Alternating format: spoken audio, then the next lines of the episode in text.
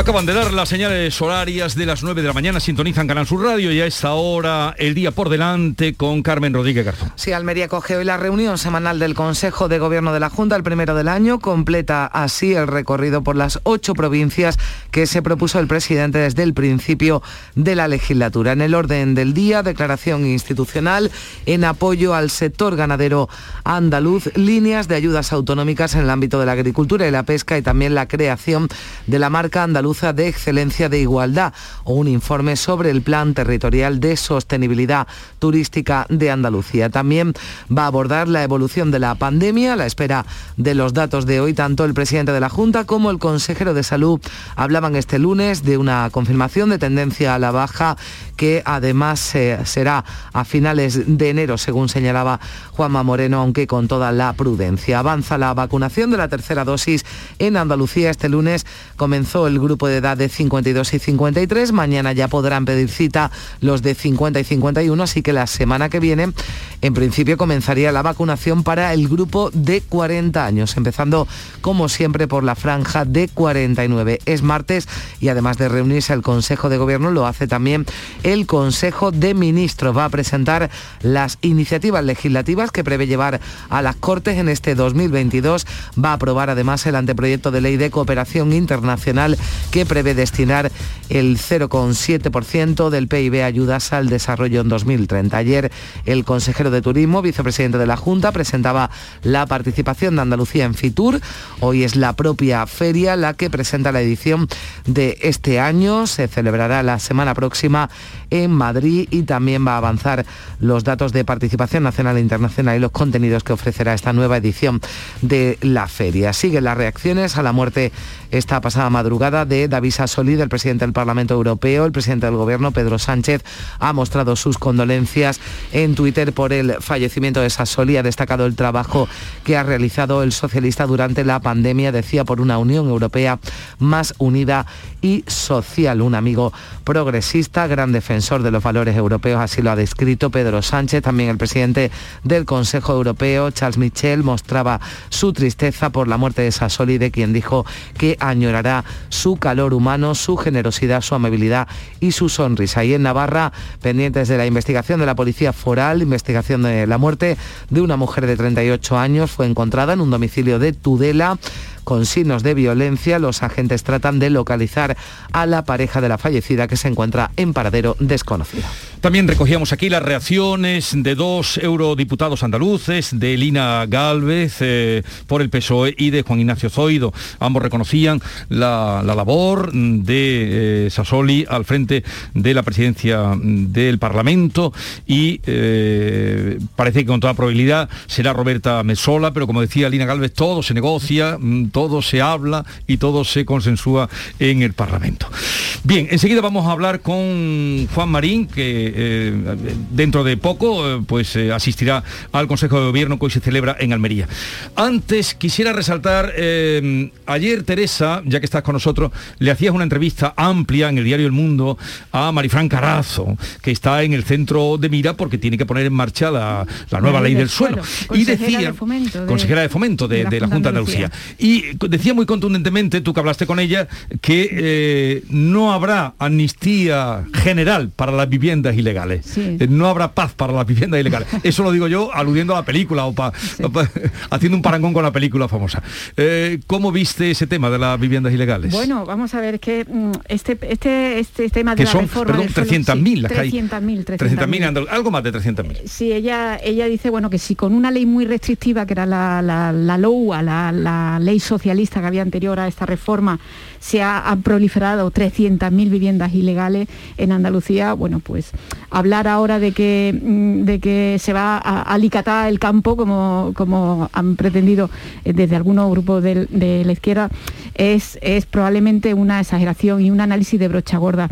Ella lo que viene a decir es que se va a regularizar eh, todas las situaciones que, que ya estén prescritas Es decir, no va a haber una legalización, primero no una legalización, una regularización, pero además solo para aquellos casos en los que los procesos que se abrieran en su momento ya estén prescritos. Es decir, que esas viviendas lleven ya mucho tiempo eh, en esa situación irregular.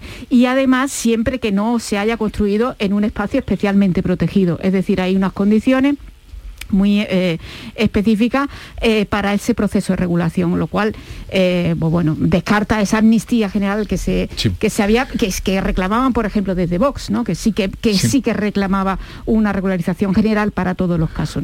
Luego retomamos este caso, Teo, y también Pepe tendrá que decirnos algo, Pepe Landi, por la zona de la que está con nosotros, desde Cádiz, pero es que voy a saludar a Juan Marín, vicepresidente de la Junta, consejero de Turismo, que en Almería, pues dentro de poco, nos atiende desde allí, comenzará en ese Consejo de Gobierno. Juan Marín, vicepresidente de la Junta de Andalucía, buenos días. Muy buenos días. Usted dijo ayer, eh, bueno, ayer presentó usted lo que va a ser la embajada de Andalucía en esa feria importante de turismo, Feria Internacional FITUR en Madrid, que se va a celebrar del 19 al 23, pero dijo más cosas, claro, porque le preguntaron. Y dijo usted que este año no nos quedaremos sin Semana Santa en Andalucía. Eh, mm, ¿Qué le hace suponer eso?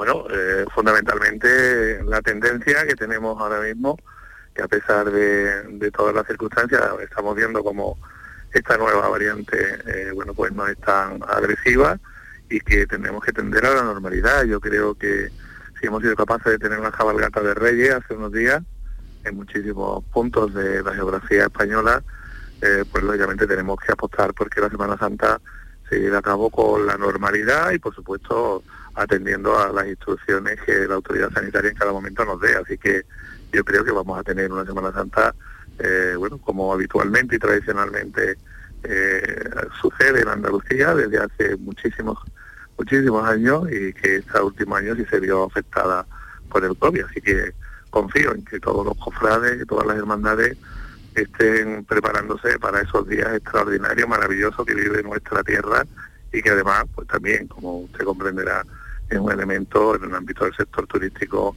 muy importante para nuestras empresas, para nuestros trabajadores y para la economía de Andalucía. No, ¿No encuentra usted que sea arriesgado o tiene usted datos que nosotros no conocemos para, para tal afirmación, señor Marín? Yo tengo los mismos datos que pueda tener usted, los que me, cada día, hace unos minutos, he recibido los datos de, del Servicio Andaluz de, de, Salud que me envían cada mañana y dónde están las tendencias, cuáles son los riesgos y no sé, ¿usted ha visto las cabalgatas de Reyes estos días? Sí, sí, sí. ¿No le parece que podría también ver, eh, eh, no sé, a, la Macarena, al Cachorro o al Cristo de la Inspiración? Pero, pero la, señor Marín, las cabalgatas se han hecho unos recorridos especiales, no por donde habitualmente...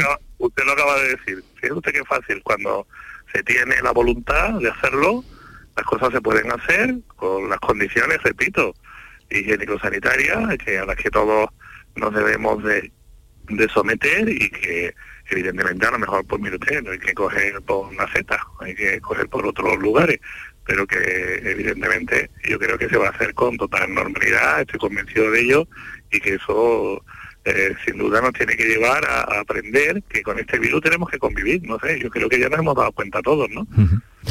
Por cierto, dice usted que ya tiene los datos, ¿sigue la tendencia a la baja? Sí, afortunadamente la tendencia a la baja, pero también tenemos que tener en cuenta que una cosa son los contagios y otra son otra es la presión hospitalaria, que tenemos, que como usted también conoce igual perfectamente, igual que yo, sabe que en este momento por motivos COVID no existe, siempre es verdad que es un problema de atención primaria porque no es solamente eh, la COVID, son muchas patologías, son muchas enfermedades comunes, gripe y muchísimas otras las que, bueno, desgraciadamente cada día sufrimos pero nuestro nuestro sistema hospitalario y las unidades de cuidados intensivos están en unos niveles realmente de COVID realmente bueno, razonables y normalizados. Mm.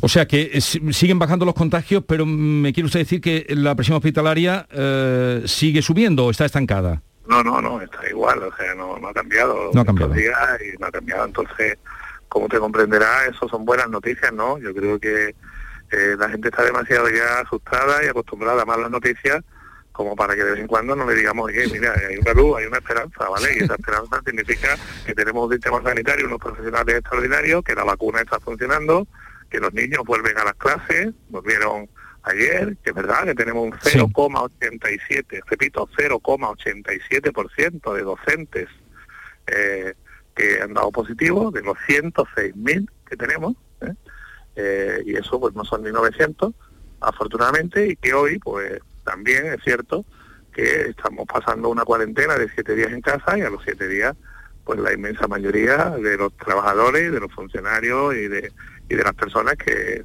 que se contagian de COVID pues vuelven a la normalidad. Así que yo creo que es bueno ir normalizando esta situación y no creando tanto alarmismo, a pesar de que por supuesto estamos ocupados y preocupados por este asunto porque afecta a la vida de las personas, pero también afecta a la economía y a, nuestro día a día. Así que yo me gustaría que empezáramos a mandar ese mensaje mm, de cierto optimismo y sobre todo de tranquilidad, eh, porque no existe, no existe en este momento, eh, bueno, pues esa, esa situación, ¿no? Que algunos se empeñan cada día en poner de relieve en los medios de comunicación.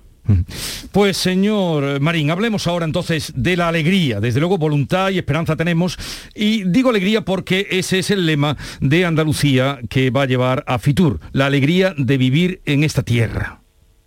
Sí, evidentemente es un año después de lo que el año pasado vivimos en Fitur, pues este año afortunadamente Fitur está al completo. Llevamos el stand más, mm, más, más grande, con más eh, representación a nivel empresarial, eh, de autónomos, de emprendedores, de proyectos innovadores eh, que ninguna otra comunidad autónoma, que ningún otro destino turístico. Andalucía sigue siendo el destino turístico preferido por todo el turismo nacional, pero también a nivel internacional, y teníamos que volcarnos e ir de la mano, como no puede ser de otra forma, de los empresarios, de los autónomos, de los emprendedores y de los trabajadores porque realmente el Fitur es para ellos, es para que realmente den, a conocer pues la excelencia de todos esos productos que tenemos en Andalucía y que evidentemente haya contactos comerciales, se haga negocio, para eso es la feria, no para que el consejero se luzca, eh, ni para que el presidente se luzca, sino para que nuestras empresas hagan negocio. Así que hemos volcado en, en esos 5.200 metros cuadrados del pabellón número 5 en ese pabellón de la alegría que se va a convertir este año el pabellón de Andalucía, pues toda la ilusión, todas las ganas eh, para que realmente, bueno, pues volvamos a tener un año 2022 donde cumplamos esos objetivos que va a suponer un reto importante que es superar los 25 millones de viajeros. Bueno, estamos hablando con Juan Marín, vicepresidente de la Junta, consejero de Turismo, en torno a esa presencia de Andalucía en Fitur. Carmen. Sí, señor Marín, ¿qué tal? Buenos días. Em, Muy buenos días. Me gustaría preguntarle si hay motivos para la alegría con los datos que tenemos de turismo de 2021 y con las previsiones que ya manejan en su consejería para 2022, tal y como están las cosas y tal como está la situación sanitaria. Pues yo pienso que sí, ¿no? Hemos cumplido los objetivos. En 2021 se superan ampliamente los 20 millones de viajeros. Eso lo hubiera firmado cualquiera a principios de 2021 y a mediados de 2021. Eh, los datos económicos en, materia de empleo, pues también los conoce usted perfectamente igual que yo. Andalucía es el motor económico de España, pero además es el, la comunidad autónoma que más empleo genera, especialmente en el sector turístico. Eh, la interanual se sitúa por encima de los 189.000 empleos. Además de eso, pues el crecimiento previsto para este año 2022 de nuestra economía está entre un 6 y un 7% por todos los observatorios económicos y tenemos unos datos que nos indican que vamos a superar, como le decía anteriormente a Jesús, pues los 25 millones de viajeros este año. Yo creo que es para ser optimista en un momento tan complicado como el que estamos atravesando y donde, como le decía, antes también a Jesús, ahora tendremos que tener, eh, tender a la normalidad y utilizar todas esas herramientas como el pasaporte COVID que tanto criticaban, especialmente algunas formaciones políticas como Vox, y que yo, mire usted, me acabo de salir de mi hotel, he desayunado esta mañana, me lo han pedido, eh, lo he presentado para tomarme un café y no me ha pasado nada. Mm, ponía, eh, señor Marín, el presidente de la Junta ayer, finales de enero, digamos como... Mm, fecha para que ya la tendencia se confirme, esa tendencia a la baja que ya van diciendo los, los eh, datos y para que esta sexta ola, digamos, pierda, pierda fuerza. Es también finales de enero, eh, cuando ya el pasaporte COVID dejará de tener vigencia. ¿Plantean incluso extenderlo algo más de cara a la fiesta de la primavera? ¿O pedir para que se extienda más? Sí. Es que yo lo dejaría se utilizaría el pasaporte COVID como una tarjeta sanitaria única para toda España y para toda Europa. Si es que de verdad vivimos en el siglo XXI, vivimos en el siglo de las tecnologías, de las nuevas tecnologías, de los desarrollos digitales. Usted, mm, si usted lleva en su móvil un, un código QR que en cualquier situación sanitaria, pues usted lo pueden atender en cualquier lugar de este país o de Europa, ¿no le parece razonable? Es decir, estamos pagando seguros internacionales en la inmensa mayoría de las comunidades autónomas y de los países para que cualquier viajero que venga o que salga, pues tenga cubiertas sus necesidades en materia sanitaria.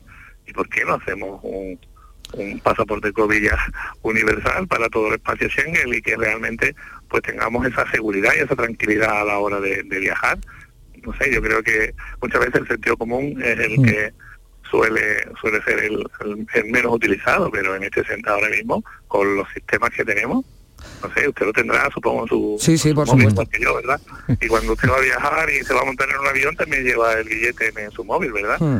Es decir, tan difícil es eso, por Dios. Yo creo que es que sencillamente muchas veces, bueno, pues nos enredamos en temas que nada tienen que ver con la realidad de los ciudadanos y de la gente y yo creo que al final la gente es mucho más sencilla, lo que quiere vivir tranquilo, que le demos soluciones y no que le compliquemos tanto la vida con, con tanta demagogia política como la del señor Espada de estos días. Vamos. Bueno, pues usted dejaría ese pasaporte COVID. Eh, mañana se reúnen los comités territoriales. Eh, ¿Alguna medida, alguna restricción en, eh, sobre la mesa, señor Marín? O... No, no, en este momento ninguna. Y yo creo que, como le decía antes, normalidad, seguir con nuestras vidas, seguir llevando a los niños al cole, eh, seguir bueno yendo a nuestros trabajos, si nos ponemos malitos con la COVID o con cualquier otra enfermedad, pues estamos siete días en casa, ahora cuando vas, al menos en Andalucía, cuando vas al Servicio Andaluz de Salud, si te dan la baja por COVID, también te dan la alta automática a los siete días,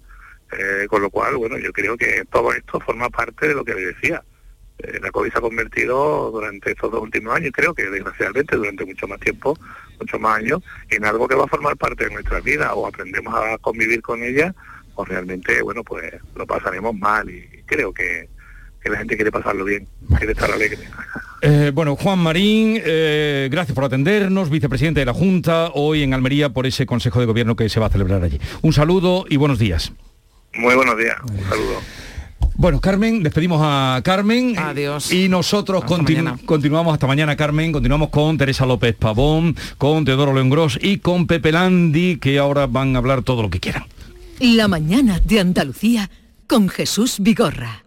¿En qué capítulo de tu vida estás ahora? ¿Quieres hacer una reforma cambiar de coche? ¿Tus hijos ya necesitan un ordenador para cada uno? ¿O quizás alguno ya empieza la universidad? ¿Habéis encontrado el amor y buscáis un nidito? En Cofidis sabemos que dentro de una vida hay muchas vidas y por eso ahora te ofrecemos un nuevo préstamo personal de hasta 60.000 euros. Cofidis, cuenta con nosotros. Cariño, ¿te importa levantarte un momentín del sofá? Se me ha caído entre los cojines un inolvidable tour gastronómico por los 10 mejores restaurantes del mundo con visita guiada por sus cocinas de la mano de sus chefs y por mucho que meto la mano no llego a cogerlo. Nunca un euro tuvo tanto valor. Super 11 de la 11. Por solo un euro, hasta un millón. Super 11 de la 11. 11. Juega responsablemente y solo si eres mayor de edad. En cofidis.es puedes solicitar cómodamente hasta 60.000 euros, 100% online y sin cambiar de banco.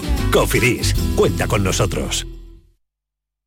¿Te está afectando la subida de la luz? Claro que sí. Por eso en Insolac Renovables instalamos paneles fotovoltaicos de autoconsumo con los que podrás generar tu propia electricidad. Y ahora, con la subvención del 40% de la Agencia Andaluza de la Energía, lo tienes mucho más fácil. Entra en insolacrenovables.com e infórmate de las ventajas que tiene el autoconsumo. Insolac, expertos en energías renovables desde 2005. Se acerca a las 9 y media de la mañana y desde hace unos minutos, Berrocar Automóviles te espera en sus instalaciones. Desde Grupo Berrocar te deseamos que tengas un buen día.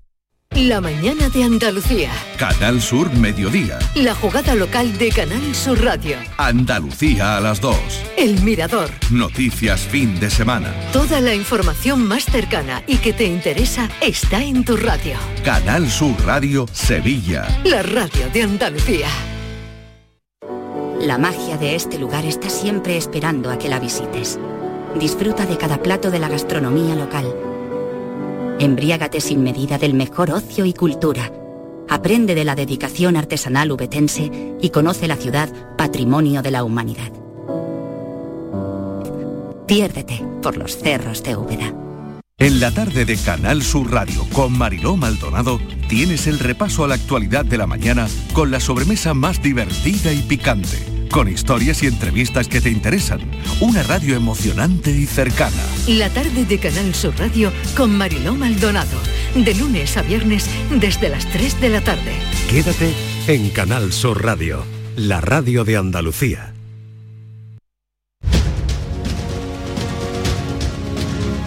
En Canal Sur Radio, La mañana de Andalucía con Jesús Vigorra. Y con Teresa López Pavón, con Pepe Landi, con Teodoro León Gross. Hay dos asuntos. Uno que os dejaba eh, antes cuando comentábamos lo de las viviendas eh, ilegales, eh, que tú querías decir algo. Yo decía que Pepe también tendría que, que- Tú me refiero a Teo. Y que lo tengo aquí delante. Y, y Pepe Landi, que seguro algo tendrá también que decir por ser la zona de Cádiz, una de las que tiene muchísimas viviendas ilegales, ¿no, Bueno, Pepe? hasta, hasta el punto... ¿Y ese mm, Chiclana? Efectivamente, hasta el punto de que Chiclana eh, llegó a tener representación municipal, llegó a tener concejales de un partido, bueno, independiente, llamémosle, que, que representaba directamente a los propietarios de viviendas ilegales. Es decir, hasta ese punto, para que, que se hagan una idea lo- los Sí. que nos oyen desde otro punto de Andalucía, hasta ese punto es numerosa la vivienda ilegal, en, bueno, no solo en Chiclana, también en el puerto de Santa María, en Sanlúcar, en, en- en otros puntos, pero, pero en Chiclana ha llegado a tener un peso social, ha llegado a tener concejales. Un grupo de viviendas ilegales.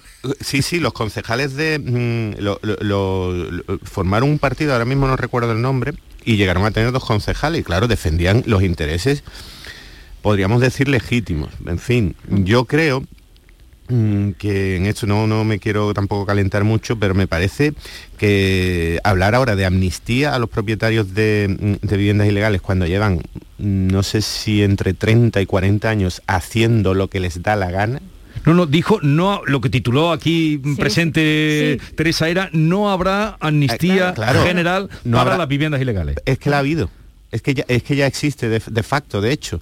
Es que los propietarios de que- viviendas que ilegales 30 llevan... años está prescrito su caso. o sea, Efectivamente, eh, claro, en, es ese caso, en ese caso sí se va a regularizar. Es claro que que sí. reclaman servicios, bueno, eh, eh, eh, como decía Jesús, por, por la situación geográfica, he vivido conflictos en los que, bueno, poco menos que, que lo- los propietarios y sus representantes reclamaban todo tipo de servicios, recogida de basura, eh, asfaltado de calles, iluminación igual que cualquier otra calle, cuando son personas que en algunos casos, la mayoría de los casos, no todos, la Mm. mayoría de los casos se han construido una vivienda por la cara sin pagar los impuestos, sin pagar Mm. las tasas, sin pagar los servicios que hemos tenido que pagar los demás Pero y que, la y que luego lo- regularización va a permitir eso, que, que empiecen a pagar por los Eh, servicios que se le prestan. bueno, los sí, va a permitir que los empiecen servicios a- se le están prestando ya, en muchos casos. No, no, no, no, si es que por eso digo que van ganando, que van ganando, que claro. de- hablar ahora de Es una amnistía, sí, situación bueno. de facto que, eh, claro, que, se, que se, claro. con- se ha consolidado, pero se ha consolidado después de décadas de mirar para otro lado. Los ayuntamientos los primeros y, Y luego la, Junta de Andalucía, que, que es la que tiene la capacidad de inspección. Decía también la consejera, porque ahora la nueva ley va a permitir la construcción de viviendas aisladas en Sí. suelo rústico, ¿no? Y eso, pues, bueno, eso también se ha, se ha considerado como un cheque en blanco, ¿no? Es decir, ahora ya eso, todo eso que es legal, ahora lo vamos a poder hacer legalmente, ¿no? Y decía ella, bueno, primero tiene que haber una, una límite y unas condiciones. Pero es que lo importante es que haya también un servicio de inspección. Oiga, oiga, haga usted la ley, pero cúmplase la ley. O sea, la ley puede ser más restrictiva o más eh, abierta, pero cúmplase la ley. El problema es que hemos hecho leyes muy restrictivas que nunca se han cumplido. Pues aunque sea 30 años tarde, bienvenido, bienvenido sea Sí, y sí. en algún momento habrá que empezar, pero, pero bueno, que quede claro que me parece un ejercicio de morro, de descaro, de un porcentaje de población muy alto, sobre todo en Chiclana. Yo- esta, esta opinión seguramente no será nada, nada popular, pero me parece que, que- que llevan 30 años de ventaja riéndose de otros muchos eh, ciudadanos y de las administraciones públicas, por supuesto. Bueno, eh, es un asunto evidentemente complejo y, y claramente todo aquello que no se solventa eh, con cierta inmediatez, que no tiene una reacción de las administraciones, y, y- y a menudo porque las propias administraciones no han creado los instrumentos que permitan responder, eh, pues eh, terminan generando, consolidando, digamos, Mm. eh, eh, situaciones irregulares. Y eso es siempre una mala noticia. Lo que ocurre es que tal vez con el tiempo encontrar una forma de regularización sí sea una buena noticia. Es decir, son las dos cosas son compatibles, porque el problema es que cuando se ha consolidado una situación y una situación masiva, es decir, evidentemente una construcción ilegal en un punto de especial protección se puede derribar. Pero cuando hablamos de pero cuántas han derribado cuando hablamos de miles de viviendas eh, eh, pues eh, las cosas se complican seriamente no se derriban... Y hay, casos, bueno, pues por ejemplo la barriada de Pedregalejos en, en, Málaga, ¿no? que es una barriada de pescadores que está construida históricamente, eran pescadores que vivían eh, junto al rebalaje que se dice en Málaga, junto a la orilla, en la propia playa, aunque luego se le construyó un paseo marítimo, pues evidentemente esas casas están en, una, en una, tienen una localización que no permiten que sean casas legales, pero tú no puedes coger una barriada histórica completa y decirle que, que, desaparezca del mapa, ¿no? Entonces, está claro, estas son las patatas calientes que con el tiempo se terminan, se terminan generando. Es una barriada además absolutamente eh, eh, incrustada en el corazón y en la vida sentimental, en la memoria sentimental de Málaga, quiero decir, imprescindibles, donde seguramente todos los que hayan visitado Málaga, además de los malagueños, habrán ido a tomar pescadito a los restaurantes eh, míticos, ¿no? Desde el Lirio, el Cabra, en fin, tantos otros, por no citar ninguno. Bueno, esto... ¿Alguno ha citado? He citado dos, he citado dos y podría, es que el problema es que podría seguir recorriendo la playa entera. El vale, vale. claro, pero esa, esa, zona, esa zona la recomienda un malagueño de pro. En cualquier caso... No, no, pero bueno, quiero, lo que sí quiero decir es que en, um, en la Axarquía, que, es, que ha sido otro caso paradigmático como el de la costa gaditana, eh, llegó a haber un movimiento igualmente, el movimiento Soja, eh, o Soha, eh, Save Our Homes, o sea, que, que, salvemos nuestras viviendas. llegó a tener Philip Smiley por el Partido Andalucista y Mario Blanque, un inglés y un belga, en Alcaucín y en La Viñuela, en pueblos de la Axarquía, llegaron a tener representación, efectivamente, como recordaba Pepe, y, y había, en fin, había mm, habido una organización porque efectivamente... Eh, es que los ayuntamientos daban licencia. Claro, es que no era tan sencillo, porque ellos mismos además eran a la vez víctimas. Denunciaban aquellas situaciones que eran manifiestamente ilegales y que se habían producido de, pues abusando de, las circunstancias. Pero no todos los casos eran iguales, ¿no? Y en ese sentido, hombre, yo entiendo que Marifran Carazo haga taxonómicamente, diga, oiga, no a una amnistía, no a una amnistía, pero sí a una regularización. A una regularización, porque además, lo que se pueda regular Dice, como dice Teresa, porque entre otras cosas, eh, si tienen algunos servicios, tienen que pagar por esos servicios. Bien, eh, hemos escuchado a Juan Marín, eh, ayer dijo... Mm, habrá Semana Santa, Semana Santa y siempre, ¿no? Habrá celebración. Este año no nos quedaremos sin Semana Santa en Andalucía, dijo, hoy ha reiterado, pero hay un matiz. los hemos escuchado y todos ustedes que son unos oyentes de nivel, porque aquí hay una audiencia de nivel dice, me ha sacado las cabalgatas. ¿Usted ha visto las cabalgatas? Sí. Pues lo mismo hagamos con Semana Santa. O sea, claro, pero eso no probablemente no es tan fácil. Eh, tú no puedes alterar, no puedes. A ver, no creo que en el mundo cofrade sea una solución alterar el recorrido de, de, la, de las cofradías, porque es que el sentido de la cofradía es la estación de penitencia a la catedral, en el caso de, de, eh, la, por lo menos en el caso de las capitales, ¿no? Mm, de Sevilla, ¿no? Entonces, Sevilla, Córdoba, eh, Málaga también. Eh. Eh, relativamente. Si allí nos vais a hacer estación de los, los, tronos malagueños son tan grandes que no pueden entrar en la catedral. Entran algunos pequeños. A ver, quiero decir, pero que no, no es factible llevarte la cofradía a la isla de la Cartuja, donde hay avenidas grandes y espaciosas, como en un momento dado se ha hecho con, con, la cabalgata que se ha llevado hacia... Se ha sacado, se ha sacado de la almendra, digamos, del centro de la ciudad, en el caso de Sevilla. Hacer un cofradómetro entablado en la pista de tablada no es, pero no es factible ni deseable para ni es eso a, lo que vienen demandando. Otra cosa es que se aforen las calles como se hizo cuando teníamos, bueno, cuando seguimos teniendo, lo que pasa es que ya se nos ha olvidado eh, la amenaza terrorista, en fin, por otras razones se han hecho aforos en, las calles, ¿no? En la, en la, zona donde se producen más aglomeraciones. Que, sea, que, que sea obligatorio el uso de mascarilla, que haya, digamos, un orden añadido, ¿no? Como de hecho las cabalgatas, porque la cabalgata ni siquiera ha habido una directriz general de cada ayuntamiento ha regulado como sí, pero han cogido otros itinerarios. Eh, Pepe. se trata de, una adaptación que me parece absolutamente inevitable. Pero ahí las hermandades tienen mucho, tienen que decir. Sí, sí, tiene mucho que decir y en cada lugar habrá una casuística determinada y una adaptación concreta porque, la, como decía Teo, eh, los tamaños desde los tamaños de los pasos y los tronos hasta la configuración de, los cascos históricos de las ciudades es muy distinto. En algunos sitios se podrá ocupar alguna vía un poco más ancha sin que mm, desnaturalice el cortejo. En otros sitios habrá que, mm, controlar aforo. Pero en cualquier caso, lo que me da la sensación de escuchar a Juan Marín, que ya lo oí ayer, es mm, la tendencia, la sensación general de resistir, adaptar y seguir sin suspender es absolutamente mm. mayoritaria, está extendida, pero ya no hablo de Semana Santa, o sea, hablo del, último concierto de la última localidad más mm. oriental o occidental de, Andalucía. Hay una tendencia general que en este caso viene de la sociedad, creo que las mm. cuestiones importantes, como pasa con, con, el lenguaje, con la Real Academia, primero la, gente decide el uso y luego las instituciones lo adoptan casi por obligación y en este caso las administraciones públicas hace ya bastantes semanas, desde antes de Navidad, desde que se modificaron las cuarentenas y los controles, no hacen más que eh, suavizar eh, los controles, es decir, desmontar, intentar desmontar la situación de miedo que hemos vivido durante un año y medio. Y en ese desmontaje eh, creo que es fundamental la sensación de que no se va a suspender nada podemos nos puede parecer bueno, mejor bueno, o peor. Pepe, no te pongas tan drástico. bueno, yo diría lo hemos visto, yo estoy de acuerdo con la Navidad lo hemos visto. Yo ¿eh? diría que, la tendencia general es, a que se mantenga todo con todo con autorrestricción que restricción. Efectivamente, con el temor de, cada uno. Yo de hecho le doy la razón a Pepe, pero lo que iba a decir es que en buena medida eh, comparto que sea así. Eh, confieso que a mí me ha parecido asombroso que no se suspendieran las fiestas de fin de año.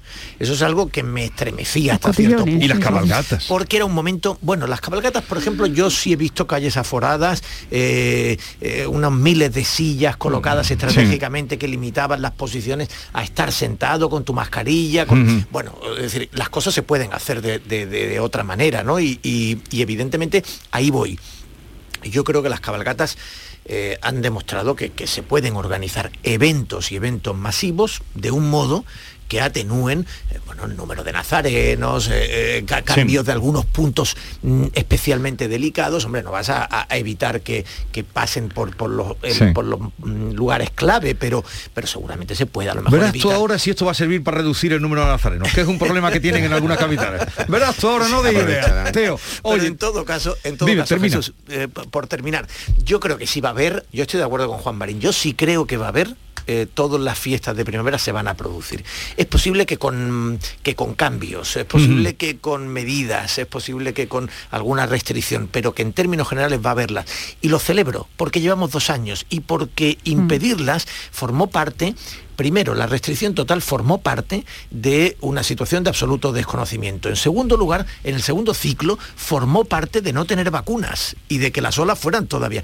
En esta está demostrado que, eso sí, el pasaporte COVID me parece absolutamente fundamental, en esta está demostrado que ahora mismo, eh, teniendo, eh, estando vacunados y haciéndose las cosas con una organización racional, yo creo que ya no hay por qué suspender. Y otro detalle, y un detalle más. Brevemente ya que tengo que liberaros. la estrategia de la Junta de Andalucía y del Gobierno Central, en este caso yo creo que, que no hay disensión ninguna. O sea, van en la misma línea normalizar, normalizar y... ¿Cómo es la palabra ahora? Gripalizar, la COVID. no hay cosa como poner palabra, gripalizar la COVID.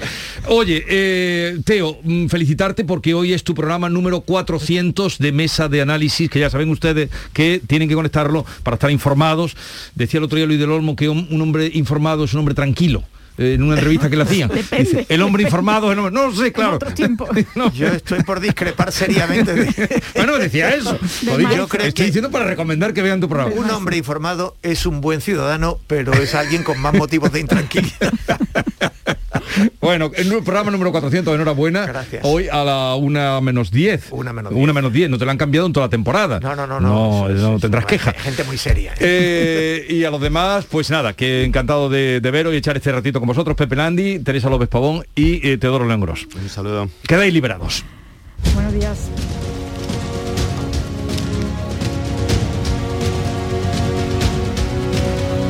La mañana de Andalucía con Jesús Vigorra. Ni el challenge del papel higiénico, ni el de la botella. Los retos más difíciles a los que se enfrenta nuestra generación están en la vida real, como el famoso encontrar trabajo challenge o el independizarse challenge. Y aunque para superarlos necesitamos vuestro apoyo, aceptamos el reto. Súmate en aceptamoselreto.com. FAD 916 15 15. Yo ya no pago por mi consumo y digo chao, digo chao, digo chao, chao, chao, a tú lo mismo. Vente conmigo, nuestro petróleo es el sol. Dile chao. Bienvenido al autoconsumo. Dimarsa.es. Andalucía a las 2. Las noticias de Sevilla. El repaso a la actualidad de la mañana con toda la información local que te interesa, el avance del deporte y el servicio público. Todo lo que necesitas saber está en Canal Sur Radio, la radio de Andalucía en Sevilla. El 21 de enero llega la única lluvia con la que no vas a necesitar un paraguas. Lluvia de millones. El acontecimiento de Euromillones donde tendrás tres oportunidades para ganar. Se reparten 100 premios de un millón de euros que tocan sí o sí. El bote acumulado y el millón que también toca sí o sí. Claro que igual el paraguas lo necesitas para recoger lo que te toque eh, poniéndolo así, eh, del revés. Euromillones. Loterías te recuerda que juegues con responsabilidad y solo si eres mayor de edad.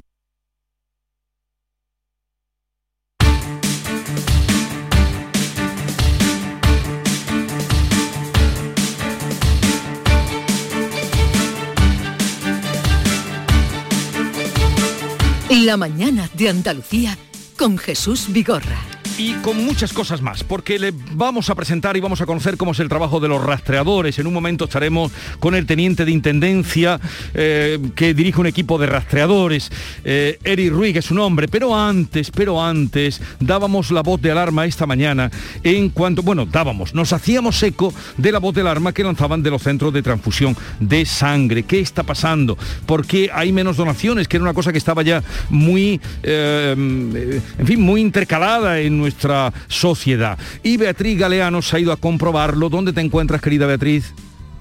Bueno, Jesús, pues mira, estoy en el Cardex. El Cardex es una de las salas que hay aquí en el Centro de Transfusión Sanguínea de Sevilla y es el sistema en el que se almacena la sangre. Te voy a decir lo que estoy viendo en estos momentos para que te hagas una idea de la situación. Aquí hay una persiana que se levanta y hay seis hileras de cajones de color azul unos cajones que tendrían que estar llenos, pero que nos han ido abriendo, nos lo han hecho hace unos momentos y también los podemos ver ahora mismo, pero esos cajones, ¿cómo están? Rafael Lebrero es el responsable de este centro de transfusión. ¿Cómo están estos cajones? Hola, buenos días. Bueno, pues estos cajones, como podéis ver, están vacíos. Y lo, bueno, el drama es que si estos cajones están vacíos, no se puede suministrar sangre a los centros hospitalarios, con lo cual eh, muchos pacientes pueden dejar de recibir tratamientos que son imprescindibles para su vida o muchas intervenciones quirúrgicas pudieran retrasarse simplemente porque no hay sangre que, bueno, que nos asegure que ante un problema urgente podríamos reaccionar. Hay un dato y es que llama la atención, en estos cajones que veo tendría que haber o tienen capacidad para 4.000 unidades de sangre y hay ahora mismo 404 unidades, Rafael. Sí, eso es un dato, la verdad que pone los pelos de punta.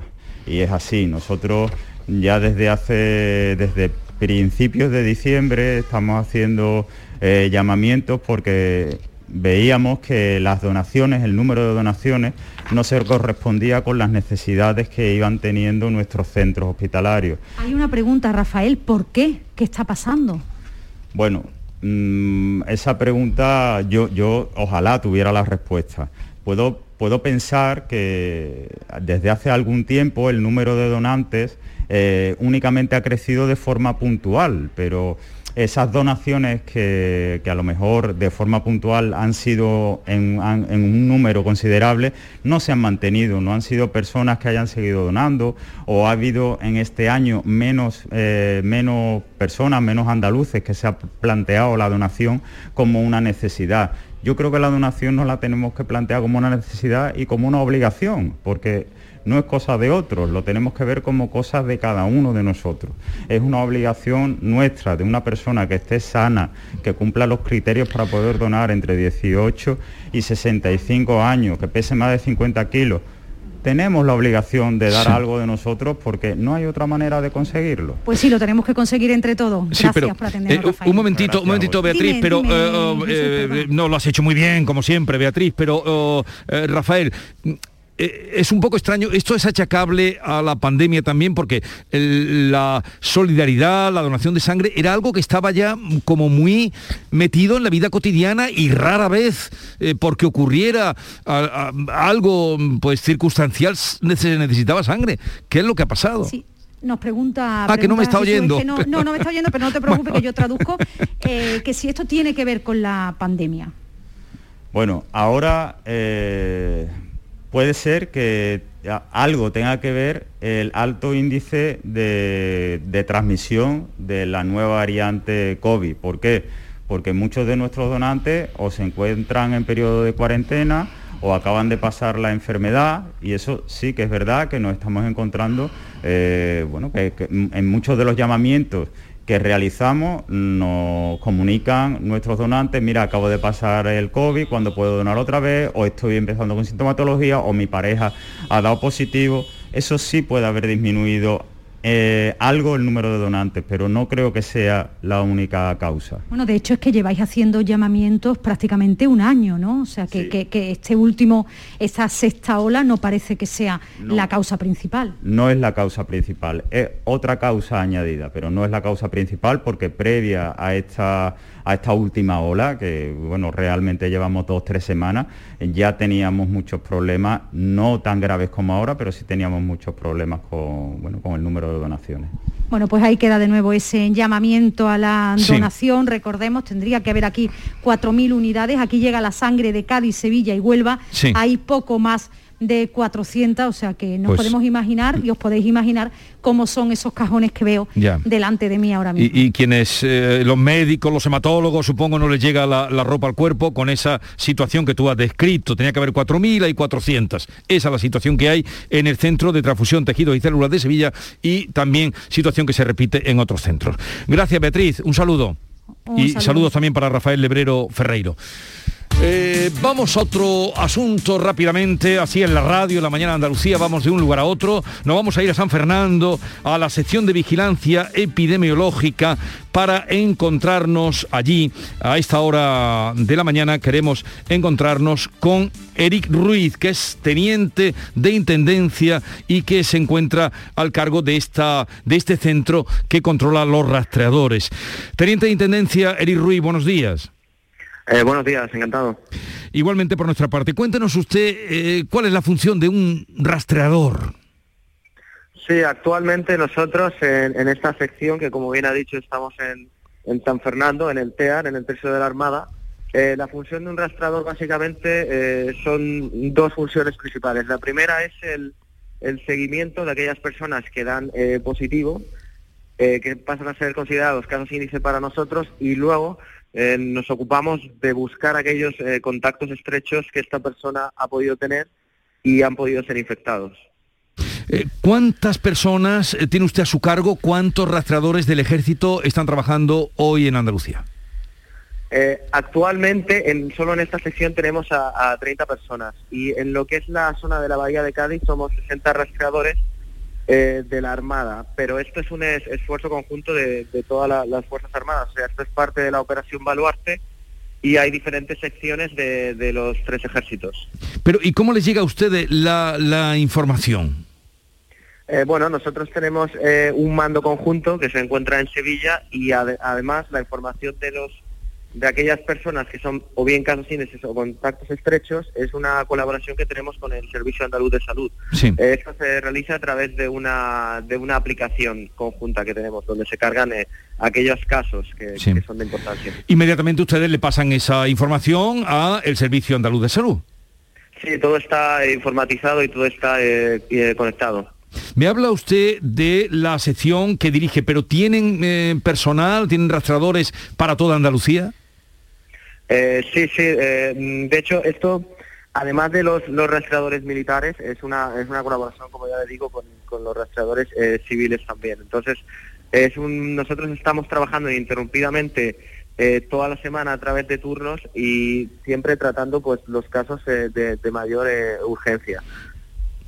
Bueno, estamos hablando con Eric Ruiz, eh, teniente de Intendencia, que está a cargo de este servicio. Mi compañero David Hidalgo también le quiere preguntar, teniente. Sí, le quería preguntar, ya que ahora, a partir de ahora, solo va a haber seguimiento de algunos segmentos de población más vulnerables, como la residencia de ancianos, los centros penitenciarios, mayores de 70 años, embarazadas, no vacunados. Le quería preguntar si es que se han visto desbordados cuando la ola se ha ido recrudeciendo.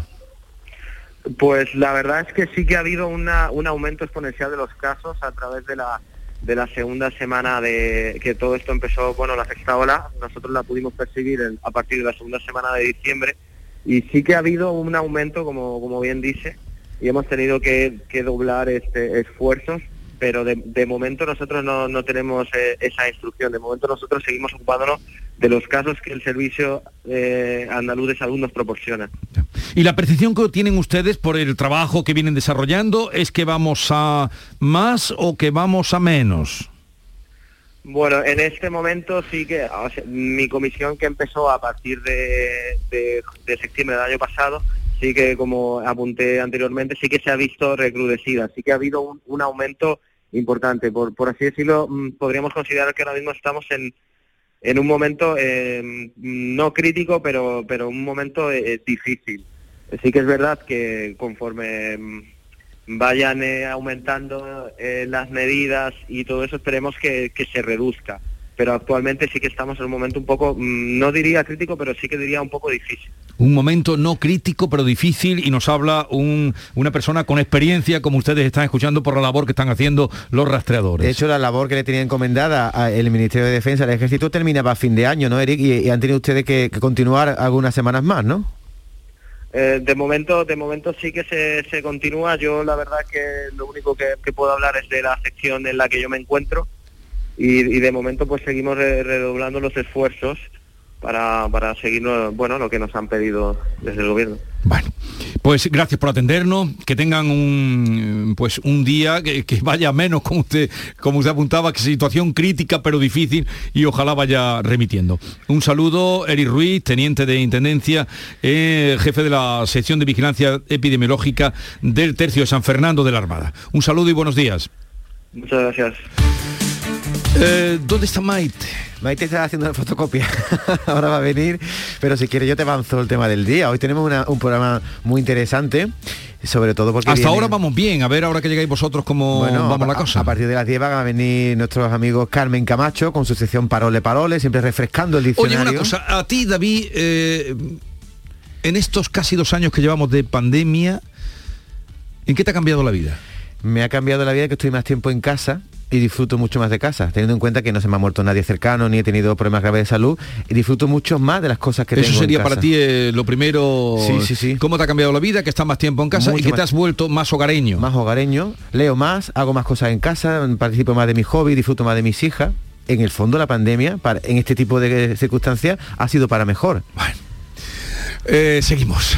Todo el deporte de Andalucía lo tienes en El Pelotazo de Canal Sur Radio. La información de nuestros equipos, las voces de los deportistas y los protagonistas de la noticia. Tu cita deportiva de las noches está en El Pelotazo, de lunes a jueves a las 11 de la noche, con Antonio Caamaño. Quédate en Canal Sur Radio, la radio de Andalucía. Canal Sur Sevilla, la radio de Andalucía. ¿Te está afectando la subida de la luz? Claro que sí. Por eso en Insolac Renovables instalamos paneles fotovoltaicos de autoconsumo con los que podrás generar tu propia electricidad. Y ahora, con la subvención del 40% de la Agencia Andaluza de la Energía, lo tienes mucho más fácil. Entra en insolacrenovables.com e infórmate de las ventajas que tiene el autoconsumo. Insolac, expertos en energías renovables desde 2005. Encuentros Carrusel Taurino. Canal Sur te invita a conocer este 13 de enero los pilares de la tauromaquia a través de la charla con el diestro Pablo Aguado, uno de los toreros más destacados de los últimos años, triunfador en la Feria de Sevilla de 2019. Desde las 8 de la tarde en el Teatro Fundación Cajasol. Entrada libre hasta completar aforo, previa recogida de invitaciones en taquilla de la Fundación Cajasol. Calle Álvarez Quintero, Sevilla. Encuentros Carrusel Taurino, con el patrocinio de la Fundación Cajasol.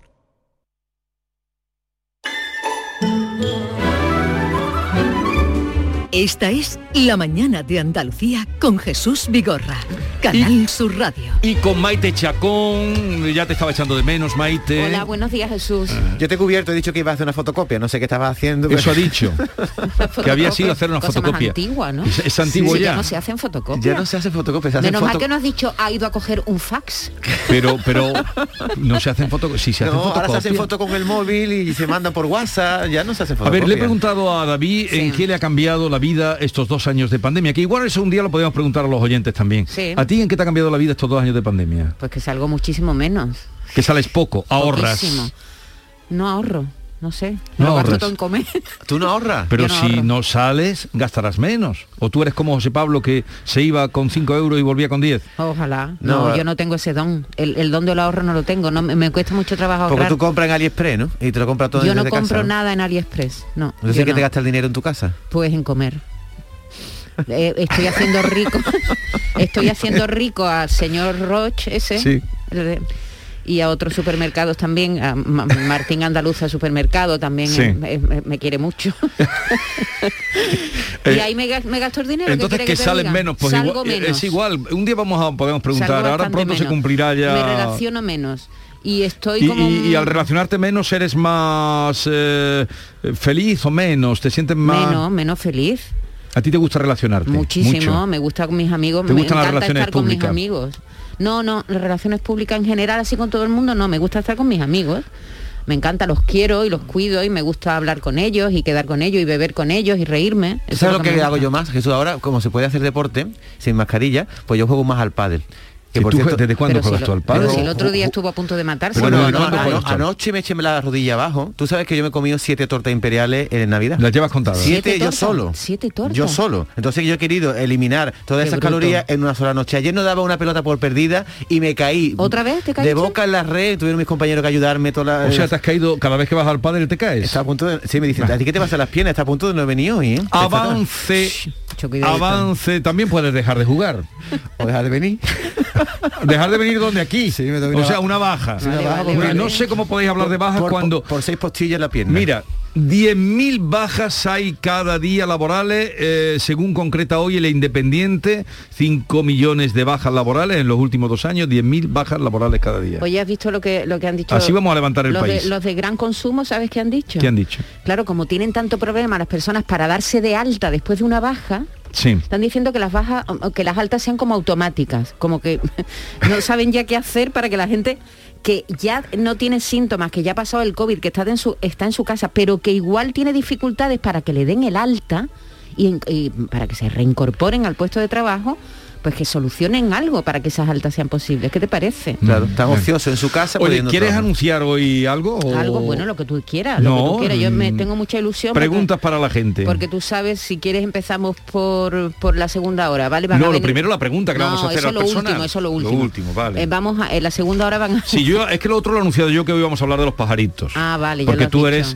ornitóloga o aficionada. Aficionada, no, no llego, no llego a la categoría de Pero ornitóloga. el pajarito no para comerse, ¿no? Que mi padre se comió pajarito en salsa. pajarito no Ah. para comérselos, no. Sabes que todos los años se elige el ave del año. El año pasado año. fue el vencejo. Sí. Y este año hay una... Qué bien le vino a, Fernando Aramburu. Fernando Aramburu le vino genial.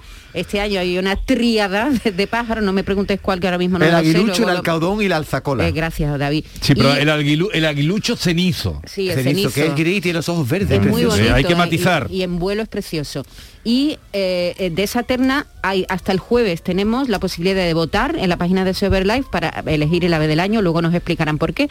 Y le hemos preparado un juego muy divertido a los guiri. no A lo los guiri, pierdas luego, a ver si sí. los pillamos. Eso será, luego, hablaremos de los estrenos que vienen. En cine, ¿no? Sí, de- con Manolo Bellido. Vamos a recalcar los dos estrenos de nuestros mm, mm, paisanos. Alberto Rodríguez estrena Modelo 77 y Paco León Rainbow, solo en plataformas, solo en Netflix. Los ¿Sabe dos. que esto está cam- no, no. Alberto Rodríguez no. Los cines. eh, hagamos un minuto de silencio en este momento luego. por los cines. Des- desde luego. Bueno, un minuto de silencio en la radio no se puede Un hacer. segundo, un segundo, sí. Un Cinco segundo. segundos de silencio por los cines. Cinco. Cinco, pues sí. Porque, fíjate, el Es otro un día- lujo que se van a perder ustedes, eh, pero mm, disfrútenlo. Jesús, el otro día intenté ver en mi casa El poder del perro, que todo el mundo dice que es una buena película. Bueno, pues me levanté, me despisté, sonó el teléfono y ya le perdí Claro, el hilo. claro, Y entonces no te puedo claro, decir y- claro. y no me he vuelto a un sentar reflejo para de la sociedad de que, una- un, un reflejo de la sociedad despistada apantallada que estamos haciendo. Tú metes en una cine en un cine compras tu entradita te, te paseas tú que dices que te gusta salir entras en el cine gran pantalla. Hay poca gente porque ahora hay poca gente. Lujazo sales, luego incluso te puedes tomar algo. Pues eso se lo pierden con el perro y el perro y, Y lo que- la- y- y y al final ves la película y, y te crees que es un gato. y la magia de estar viendo todos lo mismo, la misma emoción que se contagia, en fin, lo que toda la vida ha sido ir al cine. Vayan al cine. Y entonces pues eso no Porque lo que le queda poco, que porque le queda exactamente. O transformarse para ver las- los partidos de fútbol, otra cosa, que y usen las salas para otras cosas porque el cine está ya en las pantallas de casa. Bueno, otra cosa, eh, de tema del día. De Y tema perdona, del día. ¿desde cuándo no vas tú al cine? Hace un año por lo menos, que no voy. Y no había nadie. Estaba yo solo No, yo sí, mujer. yo he ido antes, pero vamos, hace por lo menos dos meses que no voy. Que Eh, yo era de ir al cine todas las ¿Y tú, semanas. eh, tú al cine? Yo Todas fui la semana semanas. pasada. Ah, tú eres muy asiduo. No, pero voy de vez en cuando al cine, me gusta ver la película precisamente por eso, porque en casa no hay manera de ver una película sea, seguida, no, sé te que esté con- solo. No es lo mismo, no te concentras igual y no es lo mismo. Oye, dale, por favor, ya la pregunta del día. Bueno, ayer fue el día, diremos, para la gran mayoría de vuelta a la normalidad, los niños al colegio, los chavales a la facultad, eh, los padres al trabajo, los que estaban de vacaciones y eh, queríamos preguntar qué ha, qué ha pasado en su entorno inmediato. Mm. Eh, que hay bajas en su colegio, hay algún profesor de baja, algún niño, de su- un compañero de su hijo no ha ido al colegio porque está con COVID. ¿Qué ha pasado en su entorno laboral también? Se ha encontrado mucha gente que, que no está. En el está- instituto de mi hija hay 12 profesores de baja. ¿Cuánto? 12. 12. ¿De cuánto? No sé cuántos son, pero ahora hay que sustituirlo porque tarda un ratito. un Bueno, pues queremos hablar de esta qué se encontraron ustedes a la vuelta? Ayer, esa es la pregunta. Mira que me ha costado sacarte la pregunta hoy. No, hombre, porque siempre me gusta explicarla un poco. A ella le gustan los prolegómenos. ¿Qué se encontraron ustedes a la vuelta? ¿Qué se encontraron ustedes a la vuelta? Eso es, pues ya está, tú has En el colegio. En el eh, en el trabajo. trabajo, en los funcionarios. eh, ¿Qué se encontraron ustedes? 670, 940, 200. Perfecto, ¿Lo he dicho bien? muy bien. Ya a partir de mañana tú haces la pregunta. Esto es teatro. 670, 940, 200. ¿Cómo, otra pregunta para otro tema del Venga. día, ¿cómo se vuelve a la vida cotidiana después de las vacaciones? Mejor, peor, ¿cómo, cómo vuelve? Es la pregunta que hoy se hace García Barbeito tras la experiencia de las Navidades. Querido Antonio, te escuchamos. Muy buenos días, querido Jesús Vigorra. Perversos del encaje tras las vacaciones. Estos de las vacaciones, ya sean cortas, ya sean largas, que va uno acostumbrándose a dormir y a no doblarla, a levantarse muy tarde y a tomar tarde la cama. Y cuando suena el reloj para decirnos, levanta, sentimos la oxidación de nuestra humana alcayata. Eso es un sueño de rico que muere por la mañana. Porque con el alumbrado fantástico de las Pascuas, el sorteo de lotería y todas las esperanzas puestas a ese numerito que yo no sé lo que pasa, que se compra un 33, en un 19 acaba y no toca ni de lejos el numerito de marras. Digo que con estas cosas y vestir ropa de marca, los regalos que nos hacen, las copas que se apalabran con un centenar de amigos, en fin, que los días se pasan y uno se llega a creer que no tiene que hacer nada, que es rico, que ya el trabajo es una pena pasada. Y nos pasa lo mismito que el pie que lleva en la playa un mes sin unos zapatos, un mes viviendo a sus anchas. Y cuando llega la hora de volverse para casa, el pie no entra en el zapato, no cabe ni en una lancha. Y no podemos andar, nos duelen en peine, planta, el callo del dedo chico y las uñas se nos clavan. Pues eso mismo, señores, en cuanto pasan las Pascuas. Pasa con los 20 días que estuvimos sin doblarla. He de acostarme temprano, a las siete y media en planta, trabajando hasta las 3, hasta el viernes, Santa Bárbara. Tuve un vecino hace tiempo que esto lo solucionaba de una manera sencilla. Vacaciones no tomaba. trabajaba el año entero y cuando otros se quejaban, él decía alegremente, yo no salgo de la fábrica, que después viene lo malo, es peor si se descansa.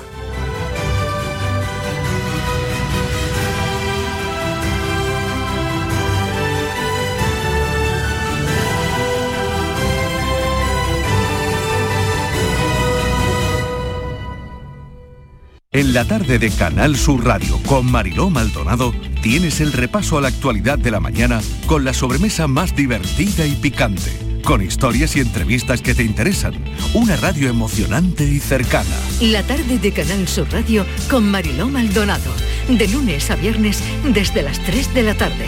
Quédate en Canal Sur Radio, la radio de Andalucía.